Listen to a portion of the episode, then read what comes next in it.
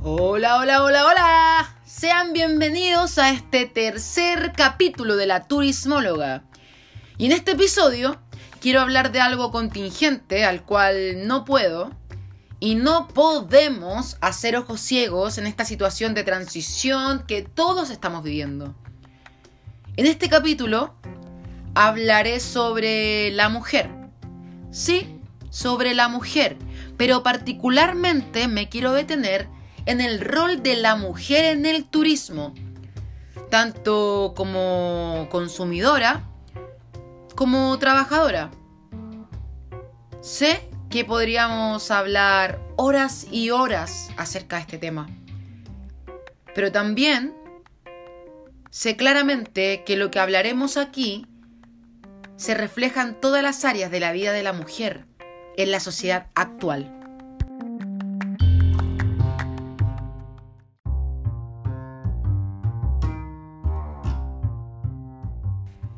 ¿La mujer ocupa el lugar que se merece? ¡No! Pienso que nosotras las mujeres no ocupamos el lugar que nos merecemos en la sociedad, en general. Y el machismo es algo tan naturalizado entre nosotros que nos cuesta mucho darnos cuenta de todo. Y nos cuesta mucho hablarlo. Y así ocurre en la sociedad. Y como ocurre en la sociedad, evidentemente ocurre en el turismo. Y en todos los ámbitos.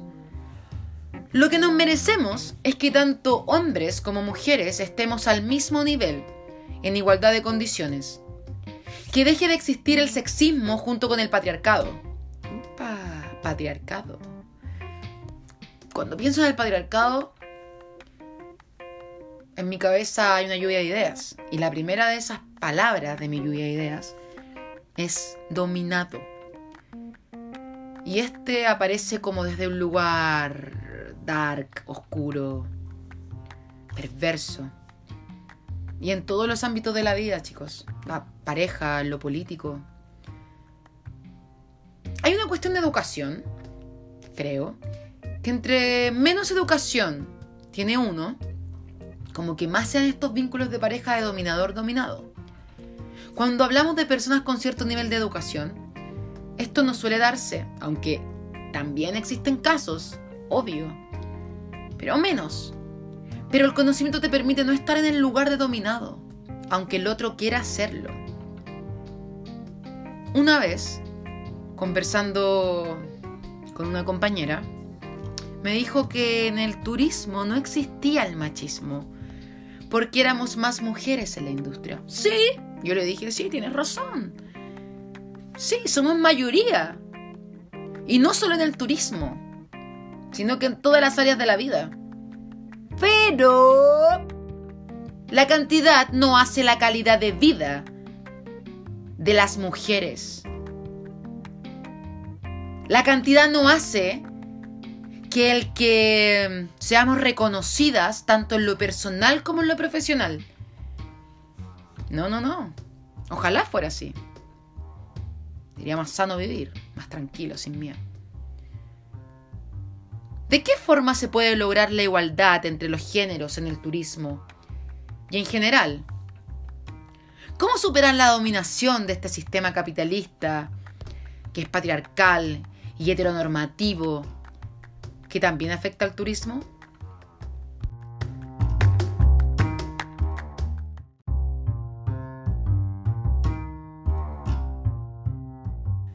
La Organización Internacional del Trabajo publica todos los años en sus informes en relación al turismo que la mujer no solo cobra un salario menor frente al hombre, mm, sino que accede a menos puestos de liderazgo.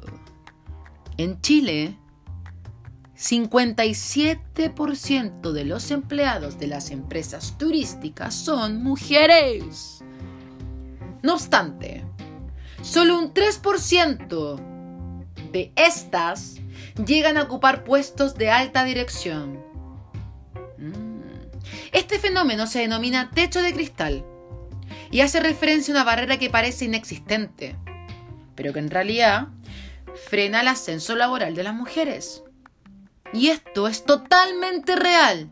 A todos esos hombres que me han dicho en mi cara que esto no es real, que las mujeres ganan lo mismo o más que los hombres, por favor díganme en qué país o planeta viven, porque necesito ir a dejar mi currículum ahora. por lo menos esto pasa en Latinoamérica. Aunque yo estoy segura que pasa también en Europa y en Asia, pero ahora nos vamos a enfocar en Latinoamérica. Los medios de comunicación masivo también tienen gran responsabilidad frente a la mirada de una sociedad que tiene frente a las mujeres, sobre las mujeres. Cuando se asesinan a mujeres turistas, el primer comentario que surge es, ah, les pasó porque viajaban solas. Y en realidad que vayan acompañadas de un hombre o no, no es seguridad de nada. Absolutamente de nada. A veces me cuestiono, no sé si pensar si son los medios masivos de comunicación o la respuesta que pensamos en general, como a la rápida.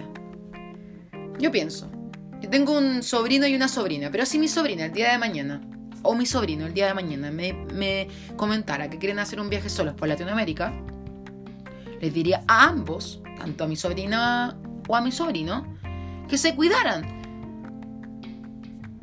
pero viajar solos o acompañados, nos tenemos que cuidar igual.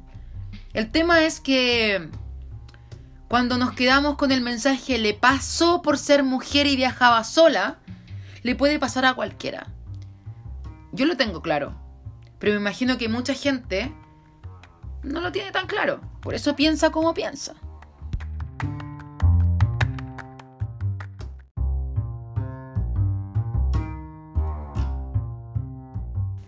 La publicidad visual también tiene que ver, porque cosifica cosifica a la mujer colocándola semidesnuda en una playa para poder atraer a potenciales turistas. Eso lo vemos todo el tiempo, en una revista, en una publicidad en medio de la calle. Es loco pensar que soy un hombre, ponte tú, abro una revista, veo a una mujer desnuda o semidesnuda para que lo, no se tiren como ojo.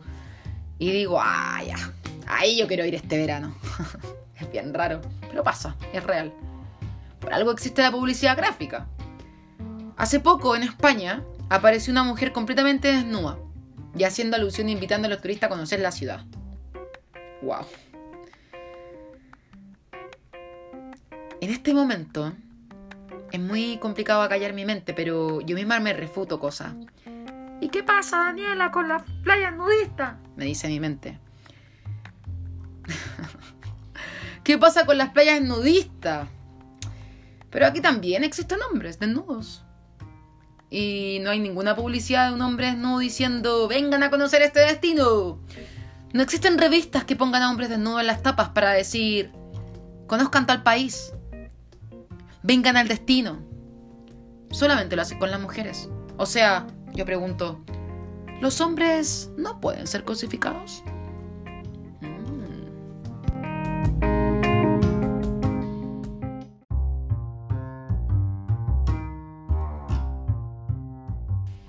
Algunos dicen que la tecnología también es pensada en la visión del hombre.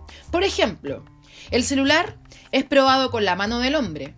Las estanterías ya sea de supermercados, de retail, están hechas tomando en cuenta la altura del hombre.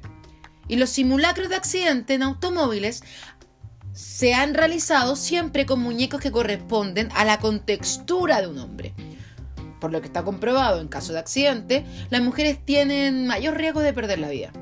Los cinturones de seguridad están estudiados para la contextura de los hombres.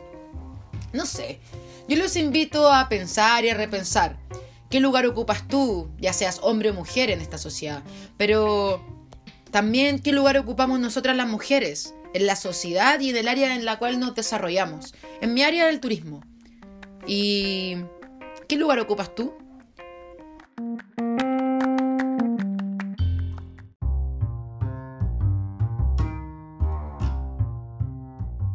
Sin embargo, no todo es tan malo. La situación de la mujer en el turismo poco a poco se está revirtiendo. Las mujeres cada vez vamos logrando empoderarnos en el turismo. Si bien los puestos formales la mujer cobra menos salario y ocupa menos puestos de liderazgo, está superando al hombre como emprendedora, generando emprendimientos propios que hacen el desarrollo económico de un destino. Y esto es real. Si visitamos pueblos o zonas más lejanas, son las mujeres las que llevan el liderazgo. Poniendo su local en una feria costumbrista o haciendo comida cuando pasa el turista, el área gastronómica, área de textil, artesanal. Claro, si tú me lo preguntas a mí, como que, ¿por qué tiene que ir la mujer a emprender tan lejos? Pero comenzamos de a poco, vamos lento pero seguro. Según la revista Howard Business Review, el número de mujeres que viajan solas aumentó en un 230% en la última década.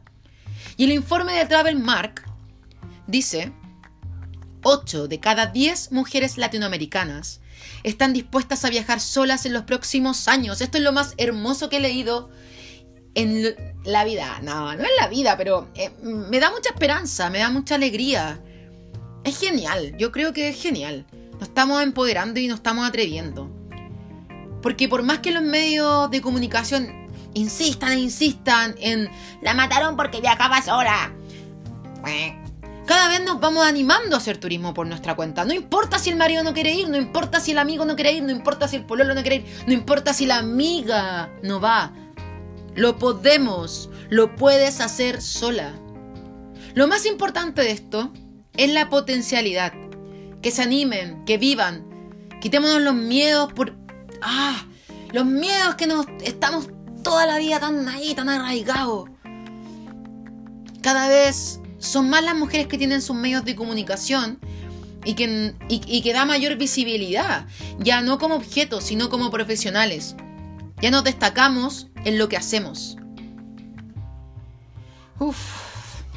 También se está dando a conocer dos tipos de turismo, que son propios de la mujer, y sobre lo que poco o nada se sabe, pero que tiene que ver con nuestra reivindicación Quizás por eso poco y nada se sabe, porque no les sirve que nosotras sepamos, y tengamos tanta información. Uno es el turismo abortivo, y este sucede cuando la mujer viaja fuera del lugar de residencia para abortar en un país donde el aborto es legal. Y el otro es el turismo de parto, y este se da cuando la mujer quiere dar a luz a su hijo en otro país por los beneficios de la nueva nacionalidad. Aquí no estamos hablando si estamos o no de acuerdo con el aborto o si estamos o no de acuerdo con que la mujer vaya a dar a luz a su hijo en otro país. La cuestión es que es información y solo nosotras, las mujeres, podemos decidir. También es una forma de empoderarse. La información te empodera, la información reduce la incertidumbre. Entre más sabes, mejores elecciones puedes hacer. Espero que este podcast sea un gran aporte para brindar información a las mujeres, para empoderarlas. Este podcast para mí es bien especial y lo he hecho con mucha más dedicación que los dos anteriores. El desafío actual es diseñar sistemas económicos, sociales y políticos que garanticen el respeto a los derechos humanos y logren igualdad de género, sin dejar a nadie atrás, absolutamente a nadie. El objetivo de desarrollo sostenible en la Agenda 2030, nos quedan 10 años aún de lucha, pero lo vamos a lograr, chicas, lo vamos a lograr. De las Naciones Unidas promueve la igualdad de género. Por ello, las mujeres de turismo debemos trabajar unidas para lograr que mediante el empoderamiento tengamos una participación plena y efectiva con igualdad de oportunidades, de liderazgo en todos los niveles decisorios de la vida política, económica y pública. Ustedes se preguntarán, ¿y cómo llevamos esto a lo tangible? No lo sé. Pero hay muchos países que ya van un pasito más adelante. Por ejemplo, en otros países se ha creado como un distintivo. Un distintivo para empresas turísticas llamado Igualdad de en la empresa. Esta empresa, quiere decir que esta empresa promueve la igualdad y diversidad. Por ejemplo, la igualdad de directores y directoras. 10 directores, 10 directoras. Es un ejemplo. Y mm, mediante la implantación de su plan de igualdad. Dicho distintivo, las empresas pueden convocar anualmente, aplicar anualmente y dura tres años. O sea, yo lo encuentro bien chori.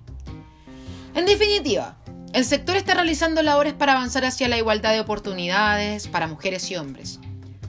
No solamente para mujeres. Será importante seguir trabajando para que esta igualdad sea real y efectiva al 100%.